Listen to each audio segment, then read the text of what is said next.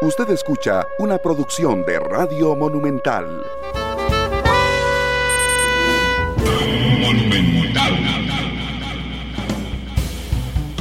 La radio de Costa Rica son las 2 de la tarde con 6 minutos. Gracias por estar con nosotros en Matices, ese programa que analiza los temas que son noticia en Costa Rica y en el mundo. Una semana que ha sido muy intensa. Desde el lunes que tuvimos aquí al ministro de Hacienda y a la ministra de Planificación, un programa muy, muy intenso.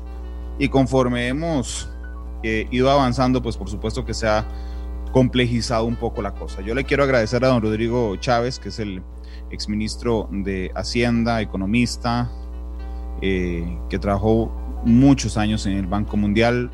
Don Rodrigo, bienvenido a Matices, ¿qué tal? Muchísimas gracias, don Randall, a sus órdenes. Gracias. Antes de que alguien me diga, es que don Rodrigo ya habló por todo lado esta última semana, sí, tienen razón, pero ustedes saben que, esta entrevista estaba inicialmente, don Rodrigo, perdón que lo cuente, estaba pactada para el martes. Y eh, don Rodrigo me planteó que fuera el jueves, justamente por sus compromisos con otros medios de comunicación. Y la verdad es que yo lo prefiero, y les voy a contar por qué lo prefiero. Lo prefiero porque ya llego con el background de lo que ha dicho. Pero además porque me a mí como periodista a, a plantear un más allá de todas las, las manifestaciones. Y yo le, les quiero recordar además que conmigo pueden comunicarse mientras estamos al aire a través del Facebook de Noticia Monumental. Eh, lo pueden hacer también a través del WhatsApp 899-35935 y también a través de Twitter, que es arroba monumentalcr, o de mi Twitter personal, se gustan, que es Randall Rivera V. Este, así es que gracias por estar con nosotros. En medio de estudiarme las entrevistas que usted ha dado frecuentemente, don Rodrigo, hay una que le dio al colega Claudia Alpizar el 14 de septiembre, si no me falla la, la memoria. Eh, no estaba planteado aún el, el proyecto este eh, de negociación con el Fondo Monetario Internacional, pero usted dijo algo que desde que yo anuncié que venía hoy, todo el mundo me ha dicho, pregúntele por favor, pregúntele por favor, que y es el tema de los alquileres de Hacienda. Oiga, yo me quedé con el pelo parado, don Rodrigo, cuando usted contó que solo el Ministerio de Hacienda gasta 16 millones de dólares al año en alquileres. Y entonces, ahora Gabriel, el jefe técnico nuestro, se me acercó y me dijo, ¿vos has visto tal edificio? ¿Has visto tal edificio? ¿Realmente ha impactado eso mucho a la gente, don Rodrigo? Muchísimas gracias, Randall, por la invitación. Eh, más bien a mí me da pena, yo tengo un conflicto porque los eh, colegas suyos de la prensa han sido muy generosos en invitarme uh -huh. y francamente a la, a la, mayoría le he tenido que decir que no y aún así eh, hay gente que dice que he estado saliendo a menudo. Eh, me parece que les agradezco la demanda y bueno, le agradezco a usted que me haya invitado otra vez. Eh, los edificios de Hacienda, si la memoria no me falla, Hacienda alquila 24 edificios y tiene algunos pocos propios, pero sí el monto anual de gasto, y no solo es Hacienda, es eh, muchas, muchas de las instituciones públicas que no hemos podido hacer la ingeniería financiera, que es fácil, esto no es eh, la guerra de las galaxias financieramente hablando, para poder construir eh, edificios propios y capitalizar lo que hasta ahora han sido este, alquileres, que además tiene una gran desventaja. Cuando yo era ministro de Hacienda tenía la oficina en la Avenida Segunda, al frente del Teatro Nacional, y había gente que eh, trabaja allá por la Sabana, por la Uruca, etcétera. Y cuando yo tenía, quería tener conversaciones con ellos, decía, usted me puede llamar al director general de, eh, de tal cosa. Ah, sí, señor, pero tarda 45 minutos en desplazarse. Entonces, ahí hay un, en lugar de un ganar-ganar, hay un perder-perder, en el que se gasta plata en alquileres, no se capitaliza en el Estado, eh, esos alquileres, y donde la separación física eh, causa ineficiencias. Es algo que se podría arreglar y comparativamente fácil. Existe un terreno allá por el MOP, eh, por la plaza, eh, perdón, por el, la estación de tren del Pacífico, que en teoría ahí se podría construir la ciudad de gobierno. Y si uno hace los números con 14, 16 millones de dólares al año, a las tasas de interés que están, Hacienda podría construir un edificio de más o menos 320 millones de dólares o menos. Y eso sería más que suficiente para alojar a todos los funcionarios de Hacienda, a quienes eh, yo les tengo gran cariño y respeto. Yo, yo no lo dudo, pero, pero el respeto, y, sé que no lo hace con usted, no le, no le impide, digamos, a, a, no solo a contar la verdad, don Rodrigo, sino a contar de cosas que, que, pueden mejorarse, porque Hacienda es la institución que administra los fondos públicos. Ahora imagínese su administración este, propia. Sin embargo, cuando usted contaba esto, eh, eh, usó una frase que, que, ha llamado mucho la atención, que usted, no, no recuerdo a qué, a qué mm, funcionaria, si recuerdo que era mujer, le dijo, no, no, no, pero ¿qué pasa con estos alquileres? Y que, le, y que le dijo, es que hay gente influyente y que darle mal a no sé quién. Y ahí quedó la cosa. Y lo que me han insistido hoy es, pregúntele quién es la gente influyente que, que se gana con, con los alquileres, don Rodrigo. Mire, yo no tengo la lista de los, eh, de los dueños de los 24 edificios que alquila Hacienda. Eh, y francamente, eh, lo que ella me dijo es eso, es es difícil, don Rodrigo. Hay muchos, eh, primero, hay, hay, hay varios eh, dueños de propiedades que ganan licitaciones y que tienen varios edificios alquilados y hay contratos que han estado muchísimos años. Eh, yo creo que hay, sería un bonito ejercicio de transparencia pública que el Ministerio de Hacienda publicara la lista de las personas o las compañías y los beneficiarios a quienes les ha alquilado los 24 edificios y por cuántos años cada edificio. Eso es una tablita de Excel que se puede resumir. Sí, sí. Pregúntele a don Eliano. Yo estoy seguro que tal vez él lo consideraría. Yo, yo también, de hecho, estoy seguro que nos están escuchando. Este, si nos están escuchando y me quieren adelantar la información, yo encantado. Y si no, ahora apenas termine el, el programa mando el correo. Hablemos de, la propuesta que hace el gobierno de arranque de negociación con el Fondo Monetario Internacional. Don Rodrigo, yo, yo le confieso que estoy muy preocupado porque si yo en algún momento llego a estar hasta el cuello de deudas y, salgo corriendo por un, por un apaga incendios, que eso es el, el FMI es un apaga incendios, y entonces llego donde, donde mi tío, y le digo, mira, ayúdame porque estoy hasta aquí, debo tal cosa, se me, me bajaron el salario, tal cosa. Ok, él, él puede decirme, toma, apaga el incendio, ¿verdad? Tengo tal cosa atrasada, tal cosa atrasada. Pero inmediatamente me va a decir, ¿y cómo vas a hacer para arreglar todo para que te alcance? ¿Vas a bajar los gastos? Porque no quiero que volvás aquí dentro de ocho meses a decirme, mira, otra vez estoy igual porque solo te lo presté para estar al día. O sea, todo, solo te financié para estar al día.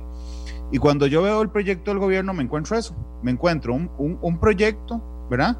Que tapa el hueco contable hoy, pero que realmente no hace ningún cambio estructural respecto a la enorme bola de nieve, digamos, que nosotros generamos con los disparadores del gasto. Don Rodrigo, ¿usted qué le parece? Totalmente de acuerdo, Randall. Vea, eh, Costa Rica tiene una, un, eh, una estructura fiscal que es insostenible. Eh, porque tiene demasiados intereses, tiene eh, un aparato estatal, no solo la parte del gobierno que es muy grande relativo a la economía, este, y tiene una calidad de gasto muy pobre, y ahora que la economía está cayendo, esos problemas que arrastrábamos por años se hacen peor. Hay un inversionista americano muy famoso que se llama Warren Buffett, que es uno de los hombres más ricos del mundo, que dice que cuando la marea está alta, todo el mundo se ve bien, pero que cuando la marea baja, se ve quién estaba bailando, eh, quién estaba nadando sin vestido de baño. Bueno, la marea bajó y es claro que eh, el aparato estatal en Costa Rica, dada la situación en la economía costarricense, no es sostenible. Entonces, yo estoy totalmente de acuerdo con usted que la propuesta del fondo no es una propuesta, utilizando el ejemplo de su tío, de cambio de estilo de vida, ¿verdad? De decir, voy a dejar de consumir, eh, para decirlo, bienes lujosos, voy a no tener tal vez tantos carros, no voy a tener carros tan finos, no, tal vez no voy a comer solo lomito y productos importados, ¿verdad? Sino, y no voy a gastar tanto en vacaciones, sino que ahora voy a reestructurar mi estilo de vida, salir del hueco en que estoy para tener una vida más sostenible. La propuesta de este eh, que, que, está en la mesa por ahora y que ojalá cambie, es una propuesta de deme más plata para seguir haciendo lo mismo y no tener que cortar mucho de lo que estoy haciendo. Eh, si usted ve en el primer año, en el 2021, la proyección es que los impuestos temporales van a generar 3.8% del PIB, mientras que los cortes, que además hay temillas de estimación, generarían de, eh, una cuarta parte de eso o menos, 0.90. Entonces sí, eh, este debería ser el, el, el, el momento de hacer cambios profundos de estilo de vida y no solo de tratar de cerrar la brecha ingresos y gastos para mantener el estilo de vida que tiene, por decirlo de alguna manera, las estructuras económicas del Estado costarricense. No, Rodrigo, yo, yo supongo que usted ha leído mucho el, el documento que, que, que, presentó el gobierno a, a, la Asamblea Legislativa para el arranque de la negociación, pero yo tengo una, una duda de inicio, y es que yo conversé, como le digo, con don Elian y con doña Pilar el lunes, he conversado con algunos diputados después, he conversado con, con economistas y, y, y, cada uno me da una versión diferente de cómo son las negociaciones con el Fondo Monetario Internacional. Don Elian el, el, viernes me dijo a mí, yo no, yo no, no me voy a pintar jamás como el ministro de Hacienda que va a agachar la cabeza al Fondo Monetario Internacional. Por otro lado, un par de economistas a los que respeto mucho me dicen, no, no, no, eh, ahí no se va a negociar, esto es pura pantomima. Si usted llega y no se lo acepta y, no le aceptan las, las, cosas, le exigen de una vez puntualmente lo que tiene que hacer y se acabó. Lo que pasa es que ninguno de ellos ha ido jamás a negociar con el Fondo Monetario Internacional y ninguno trabaja o ha trabajado en una institución internacional. Usted no trabajó en el FMI, pero sí lo hizo en el Banco Mundial y entiendo que tienen estructuras muy parecidas. Y yo quiero preguntarle de la ignorancia, don Rodrigo, si efectivamente uno llega y negocia y se vea, yo le tengo esta oferta, y entonces ahí hay un estira y encoge, o el que tiene el poder de negociación, porque es el que tiene la plata, es el Fondo Monetario Internacional y dice, ah, no, eso, ese invento, no, no, suba el IVA. ¿Cómo es esa negociación? Eh, primero no es una negociación, eh, don Randa. Negociación es cuando uno va y, y, dice, te ofrezco esto a cambio el otro, y si no te gusta esto, hacemos. El, el, el, los procesos del Fondo Monetario eh, se dividen en dos. En el instrumento de financiamiento rápido, yo lo he dicho muchas veces, nos prestaron nuestra propia plata, porque el fondo en ese sentido es como una cooperativa, los países contribuyen y es como que usted vaya a su cooperativa de ahorro y crédito y les diga, présteme las inversiones que yo tengo en capital social y se la garantiza mi misma inversión. Entonces ahí es rápido y no hay muchas condiciones. Las condiciones empiezan cuando le van a prestar más plata de la que usted tiene. Costa Rica está pidiendo 4.33 veces la contribución que ha hecho Costa Rica, 504 millones, eh, en préstamos, 2.250 millones más o menos. Entonces ahí el fondo no va a decir, negociamos, el fondo le va a decir a Costa Rica, vea, nosotros tenemos un parámetro que del cual no nos podemos desviar que es demostrarle a nuestro directorio, son 23 países, creo, que representan al conjunto de los 189 países del mundo. Yo le tengo que demostrar a esos miembros de la Junta Directiva que su trayectoria de la deuda es sostenible en el mediano plazo. Y eso requiere los, eh, que llegue, que haya una trayectoria clara y definida de que su deuda pública al PIB va a ser 50% para el 2034. Entonces, ellos pueden decir, dígame cómo lo va a hacer, pero el ajuste va a tener que ser de más o menos tanto por año y va a tener que ser un ajuste permanente, no un ajuste temporal. Entonces, Costa Rica puede llegar ahí y decir, bueno, eh, yo voy a, a, a, qué sé yo, a cerrar todos los servicios públicos, para dar un ejemplo este, exagerado y obviamente increíble. Y el fondo le va a decir, ¿sabe qué? Sí, esto daría los números, pero no da una trayectoria estructural sostenible. Entonces, vuélvame a proponer. Y es un, demuéstreme que usted tiene los medios, que tiene la voluntad política de hacerlo y que las propuestas que usted pone en la mesa efectivamente van a dar lo que usted dice que van a dar en términos de ajuste fiscal. Y hasta que usted no los convenza, ellos no van a decir, sí señor, vamos a ir al directorio a presentar el programa. Entonces, esa negociación de que yo bajo la cabeza o que yo tengo, yo estoy hablando a nombre de un pueblo, de una ciudadanía, ellos no lo ven así, es una cuestión muy técnica, muy de números, y lo que Costa Rica tiene que hacer es eh, cumplir con el parámetro que le acabo de decir, la sostenibilidad de la deuda pública en el medio plazo. Ya entendí porque usted dice que no lo van a aceptar. Digo, porque le van a decir, ¿y los cambios estructurales? Sí. De hecho, Randa, si me permite aquí ampliar un poquito para que su audiencia tenga un poquito de conocimiento, el fondo lo que hace es hacer una matriz de acciones, esta acción se tiene que cumplir en tal fecha, etc. Eh, y esas acciones tienen dos tipos de acciones. Una es lo que se llaman eh, objetivos cuantitativos. Ahí son números. El gobierno recogerá tanto el PIB por año en impuestos. Y hay objetivos estructurales que garantizan el cambio estructural de la economía, que es el cambio del estilo de vida de que hablábamos antes. Normalmente eso requiere alguna acción de ley. Entonces vea por qué yo creo que el fondo no podría, aunque quisiera el staff, verdaderamente aceptar el plan que está en la mesa. Porque tenemos medidas temporales de ingreso grandes, de más o menos 3.8 del PIB por año, de aquí al 2024-2025.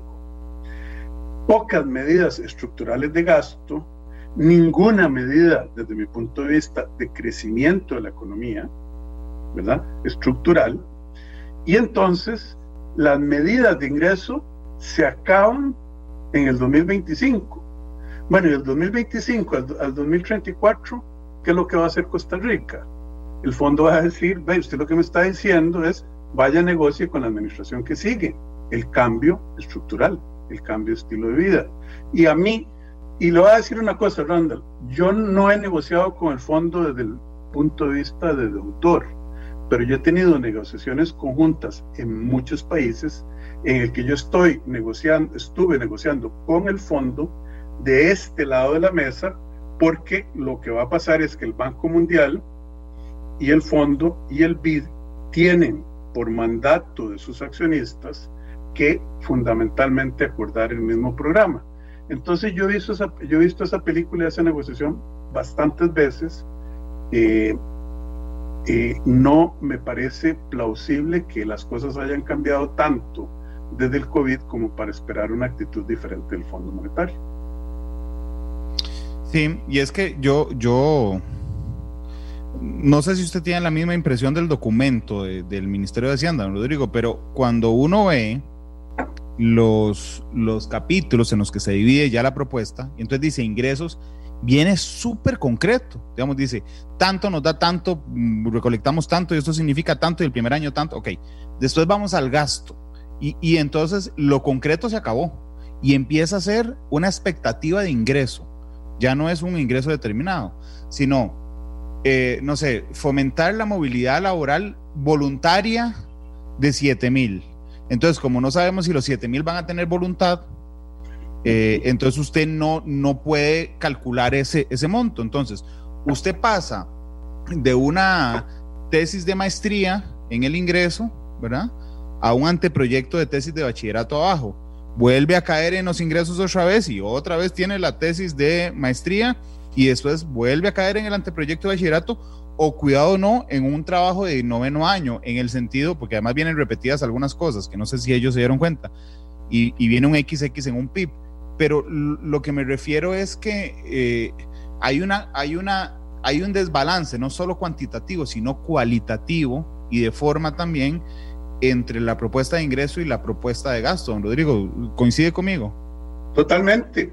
Dígame cuáles 7 mil empleados, es decir, ¿cómo se puede proyectar una caída del gasto público a raíz de la salida voluntaria de 7 mil empleados si usted no sabe si esos 7 mil empleados van a ser eh, de, los, eh, de las capas de los grupos de empleados que ganan más o de los que ganan menos, o lo van a calcular 7 mil empleados al salario promedio del sector público, eh, etcétera.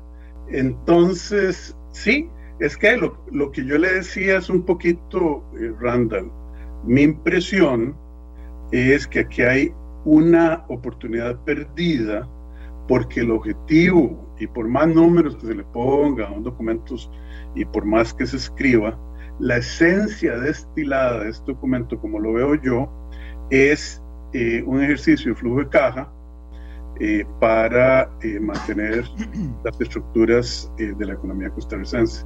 A mí me sorprendió muchísimo eh, Randall, que se hable tampoco en el documento y, que estemos hablando tampoco los costarricenses sobre cómo reactivar la economía. Porque acuérdese que la deuda al PIB es una razón, ¿verdad? Es una razón numérica. Entonces usted tiene un numerador, esa es la deuda. Y el PIB es el dominador, es el número que está abajo. Si usted aumenta el PIB, de la razón se le cae, ¿verdad? un medio es un número mucho, mayor, mucho más grande que un, que un cuarto, que un octavo, que un 16. Entonces, hay dos tipos de medidas. Medidas de cómo controlar la deuda, que a su vez tienen que ver con ingreso y con gasto, por los déficits, pero también medidas de crecer el PIB. Y ahí yo no vi mucho, eh, nada más eh, una reducción del 5% a las cargas sociales que la va a asumir el gobierno y que francamente uno debe preguntarse, y, en teoría para fomentar el empleo formal en el sector privado. En estas circunstancias, ¿cuánto tiempo tardará para que un empresario diga, ay Dios mío, qué dicha, me bajaron las cargas sociales en 5%, yo voy a empezar a contratar gente? En términos técnicos, para los economistas que nos oyen, no sabemos cuál es la elasticidad precio o salario o costo total de planilla de eh, la demanda por empleo. Hay gente en este momento que si usted le dice, le rebajo el 10% del costo de planilla, va a decir, pues yo no tengo negocio, no estoy vendiendo, el bar está cerrado, el hotel está ocupado. Entonces, a mí no me parece tan claro que esa medida única de reactivación vaya a generar una gran cantidad de empleo. Y más que todo, tenemos preguntas porque, como dice usted, el documento no es convincente. Y tiene asimetrías. Sí, enormes, pero de hecho, y, y, preferir, la verdad, don Rodrigo, guiarme en el documento para que no se me olvidara, digamos, ninguno de los puntos de la, de la, de la propuesta, pero por ejemplo, en, el, en la primera parte dice medidas permanentes de ingreso, no aplicación de aumentos salariales. Eso no es un recorte de gasto, es una contención, es decir, usted evita gastar más, pero no, no quita gasto. Implementación y no es permanente, Randall, es por cuatro años. Sí, tiene razón. Implementación del IVA transfronterizo, esa ya la, como le, yo les lo dije a mi esa, esa ya estaba, eso, eso no cuenta. Es como que yo diga, no, a mí no me ponga más impuestos porque ya me puso el IVA el año pasado. Y no, no, o sea, ya, ya y lo bajaron de 119 plataformas a 13, 19. A 18, a 18, pero... Gracias. Acelerar la devolución del IVA de la canasta básica que usted me lo había planteado en el último programa, ¿verdad? A el quintil más pobre. En el documento se dice a, los dos deciles, que es prácticamente lo mismo. Pero cuando uno pregunta, ¿y cómo? Porque eso uno espera que sea ahorita, ok, ¿cómo se lo van a devolver? Le van a depositar, dicen, ah, bueno, esa es la, esa es la complejidad de la, de, la, de la elaboración. Y yo aquí, por ejemplo, ahí me faltó y quería saber qué, qué, qué, pensaba usted, ¿por qué no llevar entonces el IVA a la canasta básica al 13, como usted lo había hablado conmigo en algún momento, ¿verdad? Y solo librar al primer quintil, pero ahí tenemos un aumento de ingreso porque ni el, ni el, ni el tercero, ni el cuarto, ni el quinto quintil tenemos por qué estar exentos, don Rodrigo. E, eso me parece una salida relativamente sencilla para un tema de ingresos, don Rodrigo. No, es obvio. Yo no veo por qué la gente eh, más afortunada de este país y los que no estamos sufriendo, gracias a Dios, no todos estamos sufriendo, pero tenemos que ponernos la mano en el corazón para los que lo están, yo no veo por qué eh, tenemos que subirle los impuestos a todos más de lo que hay que subirlos producto de subsidiar al 40 o al 50% de la población con más ingreso de este país porque es la canasta básica. Yo no veo la lógica. Y sí deberíamos, y yo repito en esto, y hay gente que no, no está de acuerdo conmigo, respetuosamente yo seguiré insistiendo en esto, todos deberíamos pagar el 13% y devolverle a los, al 20 o al 40% más pobres, con menos ingresos, el 13% que ellos pagaron. Pero no veo por qué se le debe eximir a, a la gente rica el arroz, los frijoles y el atún y el aceite que compran en los supermercados. Sí, porque, porque de hecho, eh, digo, si van a crear la, la, plataforma para devolver el 1%, entonces no sé si a usted le parece una salida plausible, don Rodrigo, eh, y relativamente sencilla esa idea. Entonces pongamos 13. Es, esa es una de las soluciones que usted piensa o ha pensado en la propuesta del Fondo Monetario Internacional. Vea, si la memoria no me falla, y tengo que preguntarle a un amigo que se sabe los números fiscales mucho mejor que yo, cobrar el 13 a la canasta básica para todos nos generaría 0.78 del PIB. Y eso es fácil, directo. La canasta básica al 13. y les podemos devolver a los pobres, a la gente que no está, a la gente que está sufriendo, un punto 28 del PIB digamos casi que una tercera parte, y nos da 0.5 del PIB eh, para cerrar el déficit. Esos no son montos menores. Pero ¿por qué será? ¿Será que alguien no quiere trazabilidad en los impuestos del IVA sobre los componentes de la canasta básica? Es una pregunta que hago yo, no estoy acusando a nadie. Pero ¿Usted qué cree? No, es que no puedo creer nada, Randall, porque eh, no entiendo eh, cómo puede ser que eh, algo que parece tan obvio no esté incluido ahí. Entonces hay algo que yo estoy equivocado y que salga el, gobierno a corregirnos, a informarnos, sería muy útil. Eh, ¿Por qué no generar el punto 78, devolver el punto 28 y tener un ingreso adicional de punto 5. No podemos meterle el IVA a los que tienen, a los desaventajados económicamente. No es justo, no es el tipo de sociedad que queremos. Pero no podemos dejar punto 5 del PIB en la mesa para subsidiar eh, a los que no tienen problemas económicos. A los que necesitan, sí. Eh, don Rodrigo, acabo de revelarme contra mí mismo, porque yo dije, voy a guiarme en la propuesta para la entrevista, pero acabo de caer en cuenta, y además me, lo advirtió una, una persona que respeto mucho y que es muy inteligente, de que, que, que, esta propuesta que yo tengo aquí, que es la del gobierno, digo, para ser, para ser realistas, esto no va, seamos sinceros, esto no va porque no tiene los votos. Eh, y, y entonces en lugar de construir sobre un texto tan desafortunado, mejor lo aprovecho preguntándole cómo haría usted el texto o cómo haría, cuál sería su propuesta, porque yo lo metí en la propuesta del 13%, eh, pero no sé si esa era una idea que a usted le rondaba en un, en un posible acuerdo con el Fondo Monetario Internacional. Sí, por supuesto, Randa, si eso lo hablamos usted y yo, ¿hace cuántas semanas me dijo? ¿Tres semanas o dos semanas? Un poquito más, que hablamos de esto como, como un mes. Sí, y desde hace un mes yo, yo vengo eh, diciendo que ese punto 5 del PIB eh, del IVA a la canasta básica, después de devolver a las personas menos privilegiadas del país, eh, debería estar en la mesa. Yo creo que, Randa, yo he hablado varias veces, creo que una vez se lo dije hace en una de las conversaciones que tuvimos, en este país tenemos que hacer un programa de verdad de reestructuración de nuestro estilo de vida, eh, para utilizar la analogía que usted puso del tío, etcétera. Una reestructuración fundamental de nuestro Estado, de nuestra economía y de nuestro contrato social. Costa Rica puede ser y debe ser uno de los países prósperos del mundo, pero no lo estamos haciendo.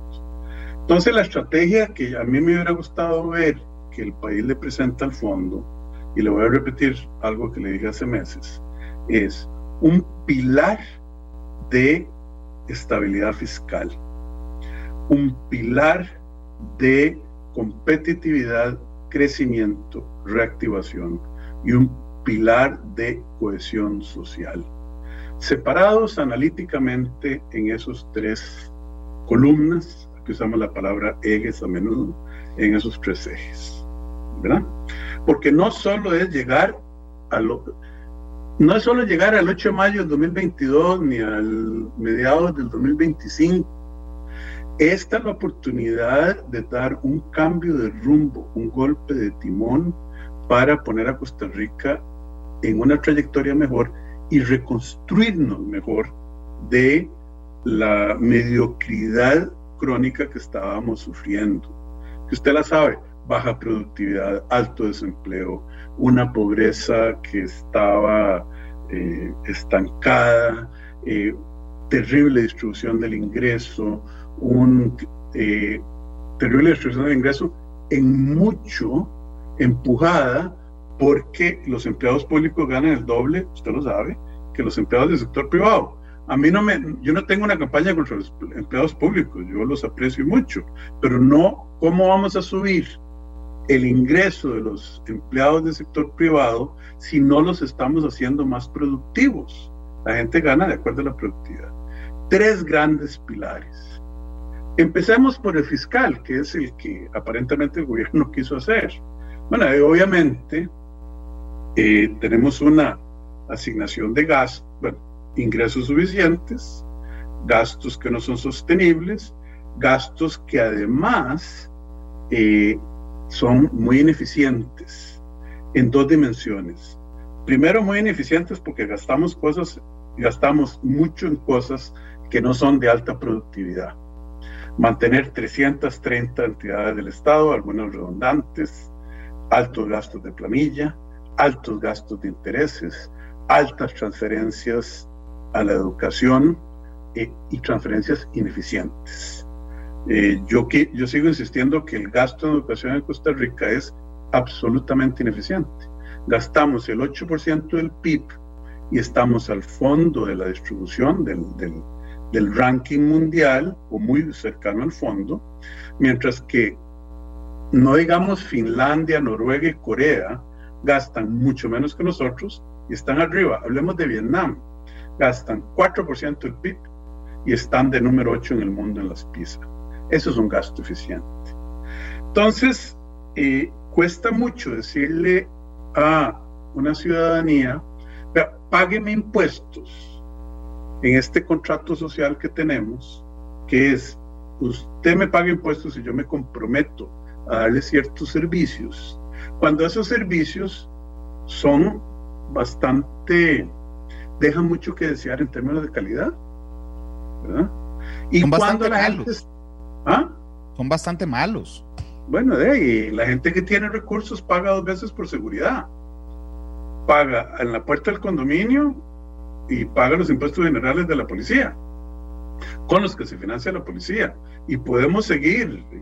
La gente que tiene recursos paga dos veces por la educación de sus hijos e hijas, ¿verdad? Eh, en la escuela privada y en los impuestos generales que le transfieren el 8% al Ministerio de Educación. Eso es una tristeza. ¿Y por qué digo yo que es una tristeza? De que un rico pague por una escuela privada a mí no me importa. ¿Ah? Lo que demuestra es que la gente que tiene medios se quiere salir de recibir servicios públicos para que recibir mejores servicios públicos. Pero eso significa también que hay una gran cantidad de costarricenses, que es la enorme mayoría, que no tiene esas ventajas. Y eso hace que la igualdad de oportunidades se nos está echando a perder. Las oportunidades que tienen los niños y las niñas de hogares con recursos limitados obviamente son inferiores a las oportunidades para formar capital humano de los niños y niñas de los hogares más beneficiados. ¿Qué estamos haciendo, Randall? Sembrando las semillas de la desigualdad del ingreso como hicimos en el año 80, con los 380 mil personas que no terminaron la escuela y que ahora están en el sector, eh, que no se graduaron del programa educativo en que estaban y que ahora están en el sector informal. Entonces, en 15 años, en 20 años, esa desigualdad va a seguir creciendo a una tasa acelerada. Entonces, no es solo cerrar la brecha fiscal, es cerrar la brecha de crecimiento, la brecha de eficiencia, la brecha de calidad del Estado mínima, poner a producir a la economía, quitando las... Yo, lo he dicho muchas veces, un tercio de la economía costarricense no está en, eh, bajo la ley de competencia. Tenemos el Instituto Costarricense de Electricidad, que es un monumento a las tarifas altas, 20% más caras que el que sigue en América Latina. Y podemos hablar de por qué. Este, tenemos una serie de distorsiones a la competitividad que les genera rentas, pero no en el sentido del impuesto a la renta, sino beneficios extraordinarios no merecidos a grupos eh, empresariales que todos sabemos quiénes son, etcétera. Y ahí es donde a mí me hubiera gustado pensar que un programa ante el Fondo Monetario con la urgencia que el país sabe hay que hacer hubiera sido un repensar el país y hacer una propuesta bajo ese instrumento. Decir que bueno, que hay tiempo, no, no hay tiempo. Tenemos desde el 6 de marzo en esta en este berenjenal del coronavirus. Bueno, y, y para cuándo vamos a negociar con el fondo? Vamos a rediseñar ese programa, vamos a rediseñar, vamos a poner una propuesta de rediseño país de mejora, de reconstrucción, ¿en cuántos días? ¿Al 5 de octubre o en noviembre? ¿Cuándo viene el fondo?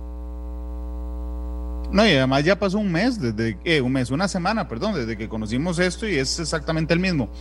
Pero yo, yo quisiera, tal vez es por mi ejercicio, por el ejercicio mental que estoy haciendo, Rodrigo, concretar algunas de las cosas que me ha dicho, porque efectivamente son los objetivos que usted me, acaba de contar, son los objetivos de un ajuste estructural.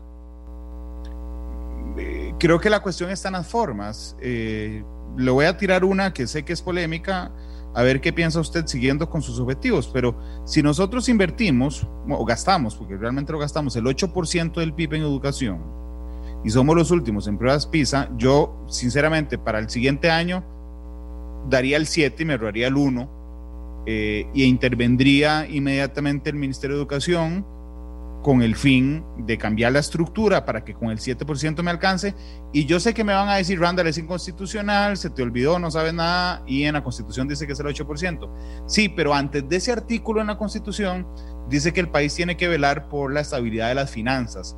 Y si no se cumple el primero, es imposible cumplir el segundo. Entonces yo sí creo que se puede hacer pero no sé si es una, si es una propuesta que usted me va a decir, uy, Randall me puso atención, pero se perdió en el camino, o, o podría ser una propuesta concreta. Rodrigo, lo, lo que estoy pensando es en, en construir eh, pero, medidas. Pero Randall, a mí me encanta eh, venir a su programa porque usted tiene una gran claridad mental. Lo que yo le, le oí decir a usted es que sin tener el objetivo claro, sin tener el destino hacia dónde vamos claro, no podemos trazar la ruta. Entonces, vea estos dos escenarios. Si el destino es brincarse el Rubicón hasta el 2022, de lo que el gobierno propuso es la ruta para llegar ahí. Pero entonces entra el juicio de valor, es ahí donde deberíamos ir. Y es lo que usted ya hemos estado discutiendo, que este país no debe satisfacerse con ir a brincarse este Rubicón. Este país debe eh, eh, proponer y tratar de llegar a un objetivo de una sociedad de mayor prosperidad compartida, ¿verdad? Y eso es lo que requiere los ajustes verdaderos. Entonces, ¿cómo llegar a una sociedad de prosperidad compartida, donde la mayoría de la gente sea clase media, donde eh, los servicios públicos sean de la calidad que sabemos los estados bien manejados pueden producir en el norte de Europa, en eh, ciertas, bueno, en los países de la OCDE, donde nos gusta vernos, donde la gente no tenga vulnerabilidad económica, donde la distribución del ingreso y sobre todo la distribución de oportunidades sean este, baluartes de la interacción social. Y se puede hacer. Entonces, claro, si usted dice, vámonos para Guatemala o para Salvador, esta es la ruta. Cuando decimos, vámonos para la, el bienestar compartido, que, para eso entramos a la OCDE, la ruta es totalmente otra. Entonces, ¿cómo llegar ahí? En educación, toda la razón del mundo, Randall. ¿Cómo puede ser, y ahí es donde yo digo que hay veces eh, el, camino al infierno está pavimentado, buenas intenciones, ¿cómo puede ser que Costa Rica haya hecho una decisión de asignar 8% del gasto público a educación cuando el número de estudiantes está cayendo porque eh, el bono demográfico se nos hizo una factura? ¿Verdad? Entonces, hay escuelas que ya no llenan el número de estudiantes, no tiene ningún sentido eh, invertir lo mismo cuando el número de, pupilos y pupilas se está cayendo. Además, metemos el 8% de educación en un sistema que si usted piensa que los sistemas de hacienda son insuficientes, yo creo que podríamos tener una conversación y a mí me gustaría invitar, que, sugerir que usted invite tal vez a, a la gente del Ministerio de Educación Pública a un sistema de administración de los servicios públicos eh, de educación que, que, son terribles. Randa, yo le hice una pregunta una vez, un día de estos, a, a, un amigo. ¿Qué entidad que tiene 4.300 millones de dólares, 8% del PIB, sí, 6 por 8, 4.800 millones de dólares de presupuesto, 4.000 sucursales, 85.000 empleados, y no sé cuántos niños estudiantes habrá ahora, pero cientos de miles de estudiantes, no puede tirar, tirar una planilla por su sistema cómputo. No puede evaluar el desempeño de sus empleados ni el, eh, ni el aprendizaje de sus estudiantes, porque no tienen sistemas.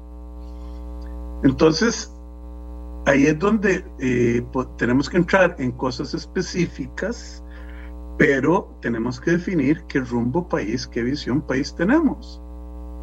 Y brincar el pasar el Rubicón, desde mi punto de vista, no es lo que Costa Rica merece. Claro, pero estamos en, eh, eh, entiendo, pero estamos en un zapato y el zapato es que nos queda poco tiempo para construir una propuesta concreta que, que nos aproveche a hacer cambios estructurales porque tenemos la oportunidad, la presión y la excusa para, para hacerlos. Eh, y entonces construir, digamos, algo, algo concreto respecto a esto. Déjeme empezar la propuesta con, con los ingresos, don Rodrigo. Sí, señor. Sé, entiendo que es imposible hacerle una propuesta seria al Fondo Monetario Internacional sin incluir los impuestos. En su criterio, ¿cuáles incluiría usted?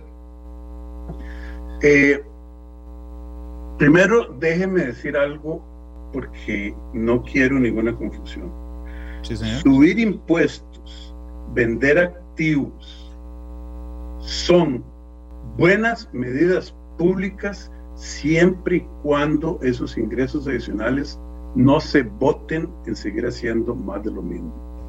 ¿Ok? Entonces, si estamos hablando bajo el supuesto de que se va a hacer lo correcto en la parte de gastos y cambio estructural, entonces yo le diría a usted cuáles son los impuestos que yo apoyaría. Ok, prefiere empezar al revés, bajo ese argumento que me parece muy rápido. Exactamente. Exactamente. Empecemos al revés, concretamente en el gasto. Hay 330 instituciones, supongo que cerraría alguna. Eh, hay que cerrar algunas, pero, pero echemos para atrás, Randa. Yo creo que aquí lo que nos falta en Costa Rica es enfocarnos en el bosque a veces y no enfocarnos en un solo árbol del bosque. Póngase a pensar le voy a decir un ejemplo. Eh, eh, las exenciones tributarias son 5.8% del PIB, ¿verdad? Y hemos venido hablando de eso por años. ¿Qué hay ahí en el plan? Dos exenciones que se quitan. La de la Caja de Ande y la de, sociedades, de, la Sociedad de Seguros de Vida del Magisterio Nacional. Y el salario escolar. Y el salario escolar. Eso nos da .000 algo. Entonces, una medida simbólica para decir que cortamos exenciones, pero no es una medida efectiva. Ahí hay que entrarle a los verdaderos. Y, y la discusión de las zonas francas, ¿verdad? Dejando a las zonas francas afuera, todavía tenemos tres puntos del PIB ahí, en exenciones que no tocan las zonas francas, creo que son 2.8, eh, más o menos, y podríamos ya cortar tres, así todos como la, caja de Ande, como la, la otra. Eso es una. ¿Qué le parecen los destinos específicos del presupuesto? ¿Por qué es que en Costa Rica las instituciones autónomas, que se convirtieron, muchas de ellas, en fines de sí, en sí mismas, acumulan esos enormes, enormes eh, superávits que no pueden gastar? El INDER, el PANI eh, y otros. ¿Por qué? Porque hay destinos específicos. Eso se debió haber eliminado aquí y echarse la bronca con los beneficiarios de los destinos específicos. Las parafiscales las tocan un poquito, eso se debe haber eliminado y pasar la totalidad de las utilidades de un banco del Estado que le reparta los dividendos a su accionista, que es el Estado. Ah, no, hay que darle al Infocop, hay que darle al otro. Seguimos con eso. La exención de las cooperativas, sí, que a cinco. Ok. La renta global. Ah, sí la vamos a hacer. Sí la vamos a hacer. Claro, pero en el 2025. Perdón que, que, suene un poquito así, ¿verdad? Sarcástico. yo, yo le doy la bienvenida al sarcasmo. Pero No, don Randa, yo no diría que. Yo no soy una persona intrínsecamente sarcástica. Yo lo que estoy es triste como costarricense. Y no, y hay gente que dice, es que habla por la herida. No, es que la herida que todos tenemos que tener es las juventudes, los niños y niñas de este país que ven, tuvieron el 80 una década perdida, en el 2008 otra cosa, y ahora cuántos años más vamos a tener perdidos simplemente porque no tenemos la valentía de enfrentar la discusión tal como es porque hay gente que se va a incomodar. Yo no estoy diciendo que nos agarremos a balazos. Pongamos en estos momentos las cosas. ¿Por qué las universidades compran al 2% del IVA? ¿Por qué? Y el Ministerio de Hacienda compra el papel, la tinta, lo que compra el Ministerio de Hacienda al 13%. ¿Y las universidades al 2%? Explíquenme. Entonces, en la parte del gasto, yo creo que hay que tener una conversación con los empleados eh, públicos, la gran mayoría de los cuales son gente decente, son gente que quiere hacer una carrera, es gente que prefiere ser productiva. Y decirles, ¿saben qué? Se gasta el 25% del presupuesto de la República en salarios. Quiere decir que en promedio ustedes ganan tres veces más ajustando por el tamaño de la economía y por el ingreso per cápita, que todos los otros empleados públicos de la OCDE, ¿verdad? Acuérdense que el empleo público de, en Costa Rica es 15% del PIB, eh, perdón, 15%. De la fuerza laboral. De la fuerza laboral y el gasto presupuestario 50%. ¿no? Mientras que en el resto de la OCDE es totalmente diferente. ¿Saben qué? Precio, eh, es decir, salarios por número de empleados, no nos da conversemos. ¿Por qué no bajarlo en un año al 22, en otro año al 20, hasta que lleguemos al promedio OCDE? Díganos ustedes, señores eh, empleados y empleadas públicas, de la manera más constructiva cómo lo hacemos. Vamos a tener que cortar y cerrar instituciones y eso significa ayudarle a muchos empleados públicos a encontrar trabajo en el sector privado. Se ha hecho. En el este de Europa se privatizó toda la economía de esos países. Todos eran empleados públicos un día y hubo que darlos a empleados del sector privado, a, la mayoría. Entonces, ¿cuál es la combinación de ingreso y número de empleados que ustedes ven viable y qué tipo de ayuda necesita el resto de la sociedad darles a ustedes para esa transición. Se ha hecho. ¿verdad? Cerrar, fundir, racionalizar, eh, tecnificar los servicios del Estado. Entonces ahí vamos por la parte del gasto. ¿ah? Dejar de eh, darle exenciones a la gente para invertir más en infraestructura, la asignación. Y una vez que usted entiende eso, usted dice, ahora sí, ¿cuánto necesitamos de ingresos para hacer ese cambio de vida, ese cambio de estructuras, ese país más productivo? ¿Cuánto necesitamos de ingresos? Entonces veamos, podemos vender algunos activos, pero para hacerlo correcto, no para seguir la parranda. Podemos aumentar impuestos. Don Rodrigo, perdón que lo interrumpa, pero nada más para, para estructurar. En gasto, antes de hablar de impuestos, que, que, que es una muy sana práctica, que ojalá el gobierno algún día haga. Ok, usted propone corta exenciones, revisa los destinos específicos. Corta exenciones por lo menos del 3% del PIB. Ok, 3% del PIB, así me gusta, bien concreto, ok. Revisa el tema de los destinos específicos, que en lugar de salir a las instituciones, vengan al gobierno central y yo financio, como se hizo un, un pedacito de las parafiscales, eh, yo administro, digamos, esas, eh, e, esas instituciones que hoy tienen destinos específicos. Es decir, el presupuesto debería decir que todos los impuestos por alcohol y tabaco que eh, le llegan al ENDER, que antes era LIDA, que antes era LIDCO, uh -huh. este, tienen que entrar al presupuesto de la República y el INDER debe ir a competir con el Ministerio de Transportes, con eh, las otras entidades, con la... Ayer salió Michael Soto diciendo que no le iba a alcanzar la plata para la seguridad pública. Uh -huh. El INDER tiene eh, de cientos de miles de colones. Bueno, todos los diputados dirían, ¿qué me importa más ahora? ¿Lo que estaba haciendo el INDER o el habituallamiento de eh, la, la, la, policía? Claro. Eso es lo que debe ocurrir año a año. Perdón, don Randall. No, no, está bien, ese es el segundo. Eliminar todos los destinos específicos. Ok. Renta global de inmediato. Inmediato. Ok. Cierre de instituciones sí. que estén duplicadas y disminución. Aquí, aquí le entendí en, ese, en esa conversación con los empleados públicos, que es decir, vean, la plata no me alcanza, que tengo esto para pagar. Entonces cojan ustedes, como se hace en, muchas veces en la empresa privada, le sí. rebajo a todos para que me alcance a todos y no eche a ninguno, o echo a unos y los otros tienen su salario completo. Escojan ellos, ayúdenos. Y si usted se endeuda para pagar prestaciones, ¿ah? Habrá gente que saldrá con prestaciones, hay gente que le falta poquito para pensionarse, se puede hacer un acuerdo para, para pagarle las cuotas hasta que se pensione y un acuerdo con la caja para aumentar el, para darle crédito por años de servicio y en valor presente es que ahí es donde yo no veo la técnica económica financiera y entonces usted hace un cálculo de valor presente, ¿qué me sirve más para Randall Rivera? ¿Darle las prestaciones o que se quede? Uh -huh. Entonces endeudese para pagar esas prestaciones. Ese es un cambio estructural. Si congela la plaza. Claro. Claro, porque si la rellena no, es un gasto innecesario. Ok, ahí está el gasto. Vamos al ingreso. ¿Cuáles impuestos eh, pondría usted en la propuesta?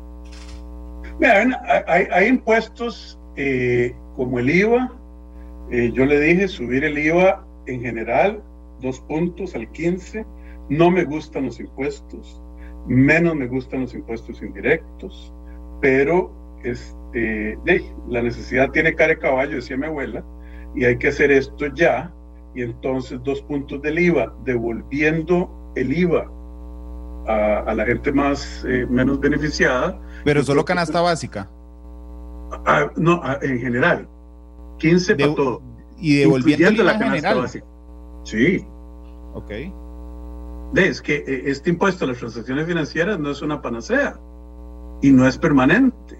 No, no, no, yo, yo entiendo eso, Rodrigo, pero usted subiría el IVA general a 15 y le devolvería al quintil más pobre no solo el IVA de la canasta básica, sino todo, todo el IVA.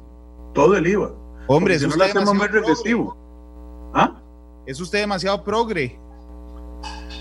No, es que yo creo que un país con la desigualdad que tiene este no es sostenible en el mediano plazo. Está bien, yo sí soy sarcástico. Cuando le dije progre es porque usted volvió un impuesto por naturaleza regresivo, cuando usted le devuelve todo el IVA al, al quintil más, más pobre, al primer quintil, se volvió de la noche a la mañana el IVA un impuesto progresivo. Menos regresivo, o, por lo menos menos dañino. Porque, Randall, es que la economía no es un fin en sí mismo, los números fiscales no son un fin, es el, la calidad de vida, es la paz social, es la armonía. Yo no quiero que si aquí le metemos 20% el IVA y a los pobres, perdón, a la gente menos eh, beneficiada, a los más desaventajados, de, eh, les pegamos el garrotazo y no les devolvemos nada, de, en algún momento usted va a tener que salir con guardaespaldas, porque no es, más, sostenible. Es más, me animo a ponerle el 16 al IVA, el 16. Si se le devuelven a todos, me, incluso el, el 16, don Rodrigo, ¿En renta? En renta. Primero, ah, bueno, y unificárselo a todos. Déjame quitar a las universidades, se les acabó eh, las grandes ventajas. ¿ah? El 15% pleno generaría 1% del PIB. Levantarle a las universidades y que compren al PIB corriente, pues vamos a lo mismo. Ahí, eh, eso nos generaría un 1%. Entonces, unificar a todos etcétera. Después, ¿qué otro impuesto, Randall? Yo creo que sí hace falta. ¿Ah? ¿Renta? Sí, hace falta una renta, pero con solo globalizarla a las personas, con solo globalizarla, usted no necesita subir las tasas. Del Banco Popular usted le deduce en el 8% de las inversiones que usted tiene en el Banco Popular, al 15% en las inversiones que usted tiene en el Banco Nacional y después usted va y paga renta al 30. Unifíquelo todo sin tocar la tasa. Y ahí le da otro buen, otro buen poco de plata. Entonces usted no subiría las tasas de renta. ¿Ah? Usted no subiría las tasas de renta porque ya lo está globalizando. Exactamente, ¿para qué subir la tasa? Ok. ¿Ah? okay. La Después, ¿y, ¿y, por qué a las empresas cobrarles eh, por diferentes eh, tractos. Cóbrele lo mismo. A una empresa que se ganó 100, mil, 100 eh, millones de pesos y a una empresa que se ganó mil millones de pesos, usted eh, no es lo mismo que las personas. Ahí no hay un problema de distribución y de equidad. Una empresa es una personalidad jurídica. Cóbrele la misma tasa a todos y si usted baja la tasa, en realidad estaría al ampliar la base, posiblemente recolectando más plata.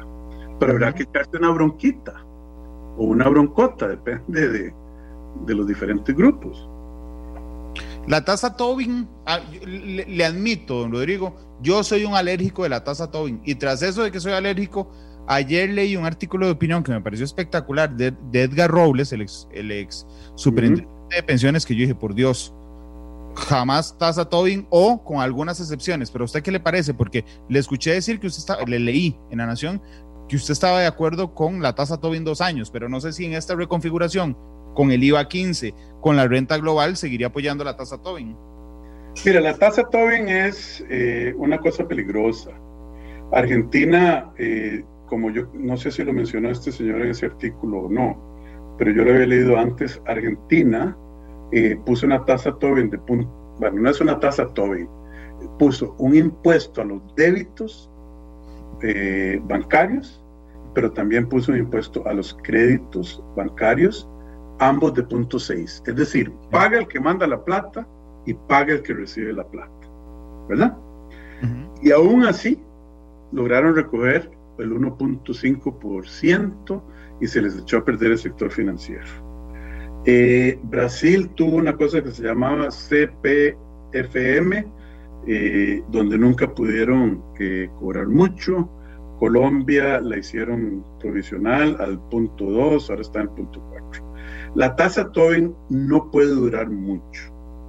Yo vería la tasa Tobin y además tiene lo que decía este señor Robles, de que las transacciones financieras, la desintermediación, etcétera, se van a dañar muchísimo. Entonces es como cuando a usted le ponen una medicina, que, eh, un medio de contraste para operar el corazón, que usted sabe que le va a dañar los riñones, ¿verdad? Eh, y bueno, eh, tiene que escoger entre riñones sanos o un corazón sano.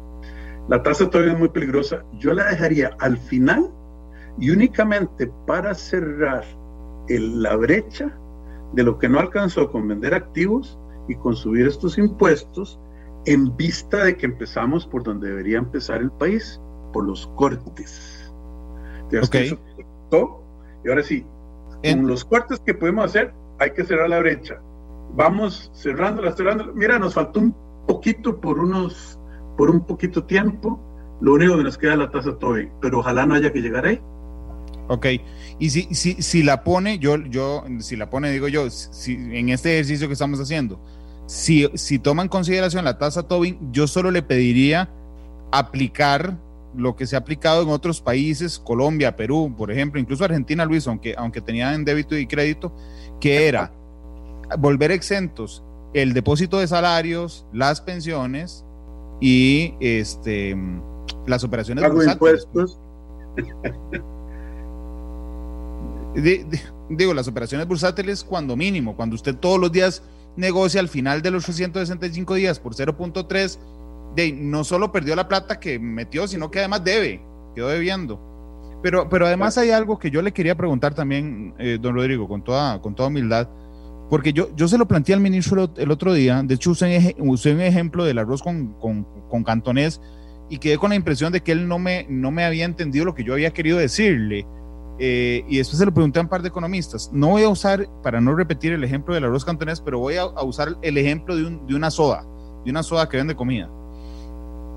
A mí me ponen el impuesto del 0.3 y entonces me pueden decir que Febe cuando viene a comprarme un taco, solo va a pagar el 0.3 si me paga con tarjeta o si fue a sacar la plata al cajero lo que sea, solo paga el 0.3. Pero yo empecé a ver que no es cierto, porque en toda la cadena de valor usted le va a agregar el 0.3. Es decir, yo hago el taco, entonces al que le compro, perdón que los antoje hasta ahora, al que yo le compro el repollo, al que le compro la salsa tomate, al que le compro la mayonesa, al que le compro la carne, al que le compro las tortillas, al que le compro el aceite, a quien le pago para que cocine y al motorizado que le pago para ir allá, yo cada vez que les pago, tengo que, que pagar el 0.3.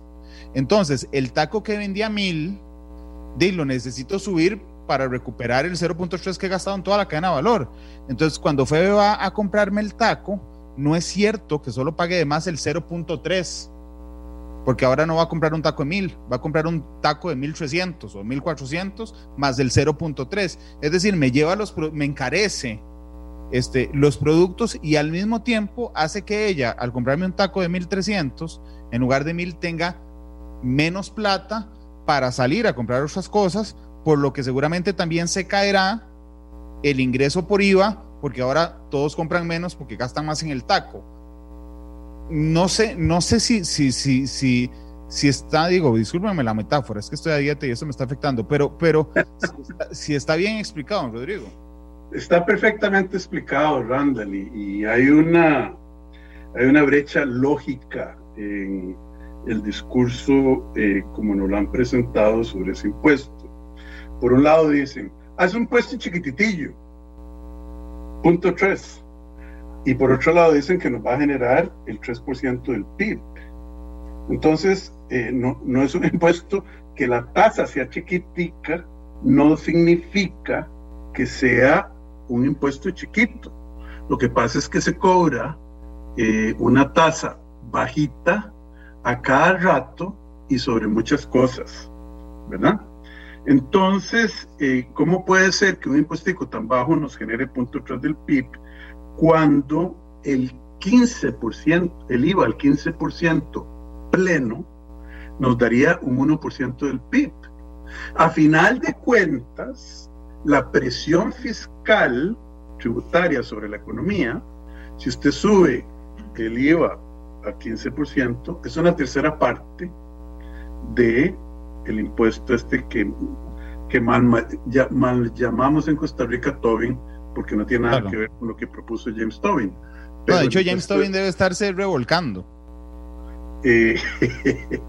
Eh, yo creo que no. Yo creo que diría, eso no fue lo que yo dije. Pero, pero bueno, entonces eh, eh, hay una contradicción lógica enorme, ¿verdad? en ese sentido y difícil de, de digerir, ¿verdad? yo le agradezco a toda la gente que está preocupada por mi colesterol, porque dicen que yo solo pongo ejemplos de comida. Eh, gracias. La otra cosa con los impuestos, eh, si me permite, don Randall, eh, por darle caballo aquí, es que en Costa Rica la evasión, y usted se acordará que la primera declaración pública que yo di el 28 de noviembre eh, fue que la evasión y la ilusión eran problemas grandes y en aquel momento me preguntaron que si deberíamos poner más impuestos. Yo recién llegado al ministro de Hacienda el día que, que empecé, yo dije, no, aquí lo que hay que hacer es cobrar los impuestos bien. Entonces, esa parte no se nos puede olvidar. Parte del problema que tenemos en cobrar impuestos es que tenemos demasiados impuestos, ciento y pico. Eh, yo que fui ministro de Hacienda, a veces digo que eran 101, 103. Es, muy complicado. Entonces, debemos simplificar el sistema, cobrarlo mejor.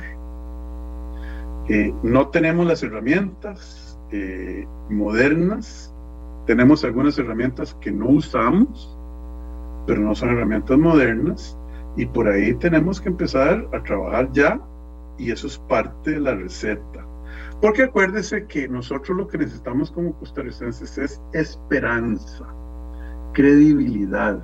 Y yo creo que la esperanza la, la merecemos, pero no puede ser una esperanza ilusa. Tiene que ser una esperanza basada en saber qué es lo que estamos haciendo, qué es lo correcto por hacer y que lo estamos haciendo bien. Entonces, una reducción del número de impuestos, consolidarlos, manejarlos mejor, pero empezando ya, podría ser un elemento muy importante para saber que incluso en el futuro podríamos bajar la presión tributaria sobre la economía una vez que se haya eh, consolidado la situación fiscal. Eh, ahora, pero no poniéndole fecha de caducación a los impuestos, sino que el país, cuando estemos mejor, diga, mira, ya estamos bien, los servicios públicos están mejorando, ahora sí, démosle eh, una devolución a la población de este país que tanto suda para ganarse estos recursos. Claro. Don, Rodrigo, ya voy a entrar a la, a la evasión. De hecho, era el, último tema que tenía la evasión y la ilusión. Pero aquí me dicen, y tienen toda la razón, bueno, pero es que no me respondió si, si aumenta el taco o si aumenta el taco. Yo sé que usted que estaba implícito en la respuesta, pero para que lo oiga la persona, si aumenta el taco, como yo le dije, ¿verdad? Mire, eh, el taco va a aumentar cuánto aumenta el taco y cuánto disminuyen las utilidades del taquero dependen de un concepto técnico que se llama la elasticidad de demanda por los tacos, ¿verdad? Entonces, si el impuesto todavía, volvámonos del taco a la gasolina, la elasticidad por combustibles es bastante, es inelástica la demanda. Ahí va a subir la gasolina y no va a pagar recope o el bombero porque la gente no tiene ninguna otra opción. Sí, en los tacos, hay muchos sustitutos a los tacos y hay eh, de la gente cocina en la casa. Sí, la gente puede decir no comprar tacos porque están más caros. Porque están más caros, entonces ahí el taquero se va a tener que comer un poquito el costo de eso en sus utilidades. Es un concepto técnico, pero yo creo que es intuitivo. Claro, pero, pero, pero, para resumirlo, el costo, mi costo de hacer el taco sí sube. Claro. Ok. porque si no, no, habría caída en su utilidad. ¿Ah? Eh, la pregunta es: ¿qué cae? ¿Su utilidad o si la, si la utilidad cae o el precio sube? está bien. Una de las dos tiene que pasar. Esas dos se mueven, pero hay una realidad constante. Mi costo de hacer el taco sube. sube. Ok. En, el tema de la, de evasión, no sé si ayer vi un informe que, que emitió la Contraloría General yo lo leí en la mañana, hice un video después porque me pareció que hay 10 cosas que a mí me dieron escalofríos.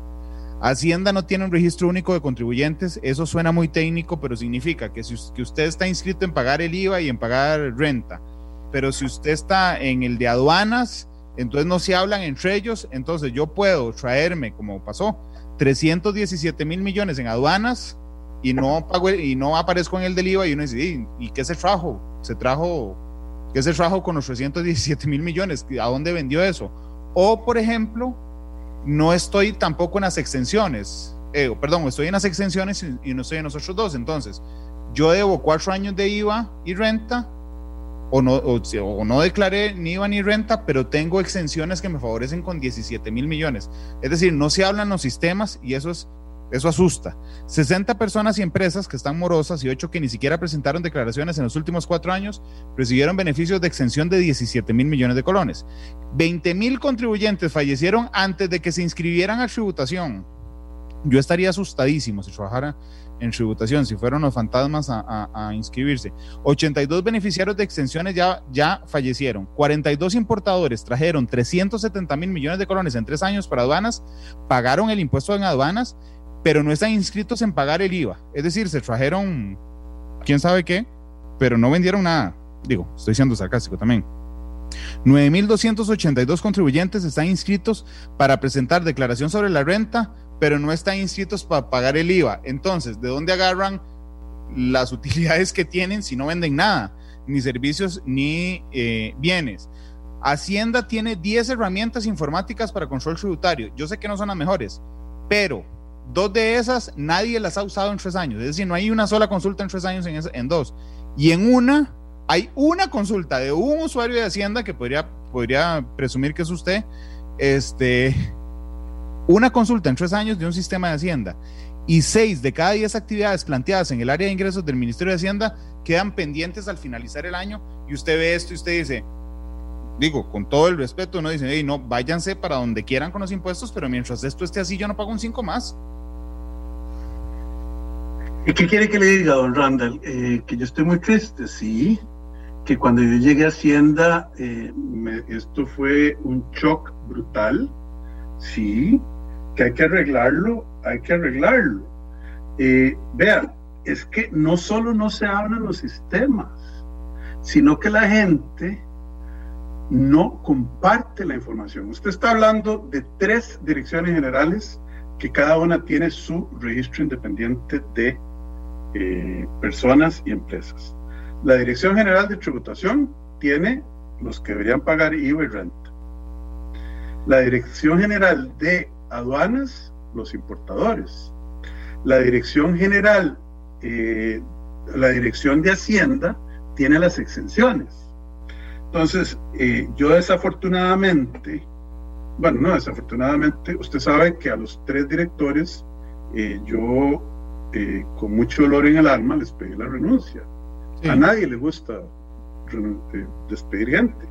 Porque una cosa es que los sistemas no se hablen, don Randall, que es malo, que es producto de falta de inversión a través de los años. Pero por el amor de Dios, yo les decía, porque usted no agarra una llave maya, porque no se la pueden mandar, es increíble, y se la comparten, la base de datos, y hacen cruces en Excel. Esa es la gran duda que, y la gran desazón.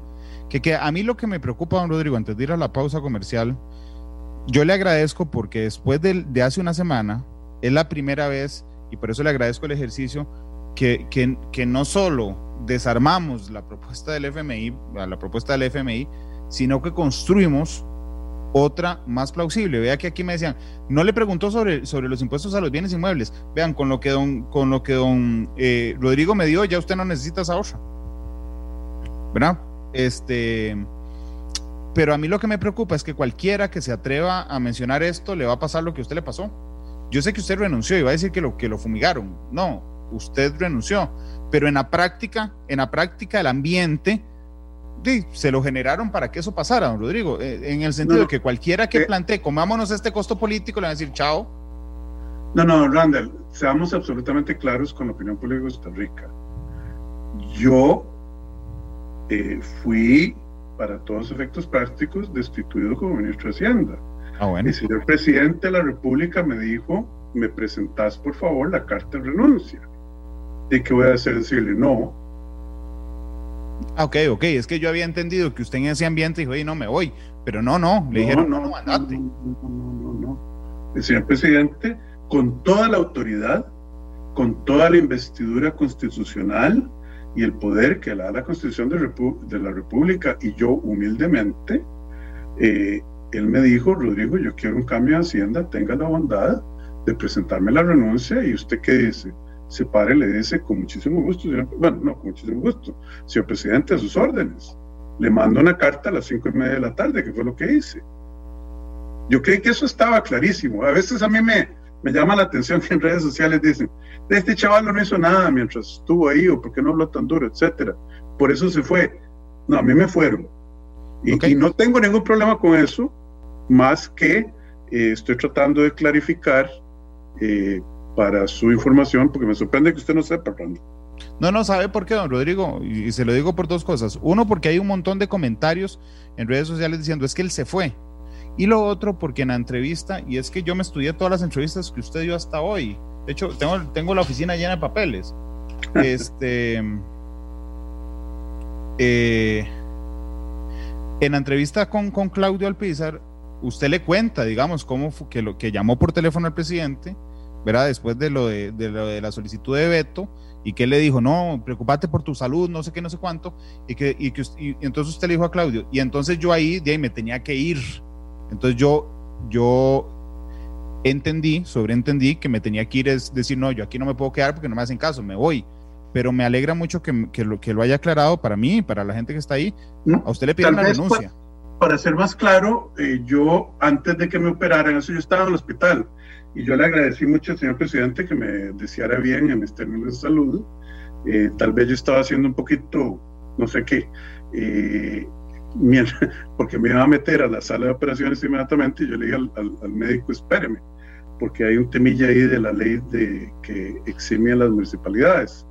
Entonces yo llamé al presidente, con gran generosidad me dijo, preocupate por tu salud, esto es otro tema, pero eh, yo sí le dije, le voy a enviar una carta instándolo a vetar esa ley, por la razón que ya sabemos que esa ley, la firma de esa ley y la aprobación de parte de la Asamblea nos bajó eh, la categoría o la calificación de la deuda y nos está costando muchísimo dinero por día, por mes y por año. Entonces yo quería dejar eh, por escrito y ahí fue donde yo le dije a Claudio, Claudio algo me preguntó, no me acuerdo bien, pero yo me di cuenta que al enviarle una carta así al, presidente, a mi jefe, eh, tal vez me hubiera tenido que ir. Y eso se confirmó porque él, me pidió la renuncia. Pero lo que le preguntó es si no lo exponía. Sí me parece que, que, que, si usted entendió ese día que se tenía que ir porque era, era exponer, digamos, la, la situación y porque el jefe de fracción del PAC en ese momento hizo pública la, la carta que había mandado. Don Rodrigo, permítame ir a la, a la pausa, regresamos con el cierre y, le recuerdo que vaya pensando en la canción. Uy, eh, bueno, muchas gracias, sí. Ya, ya volvemos, 3 con 23. Este programa fue una producción de Radio Monumental.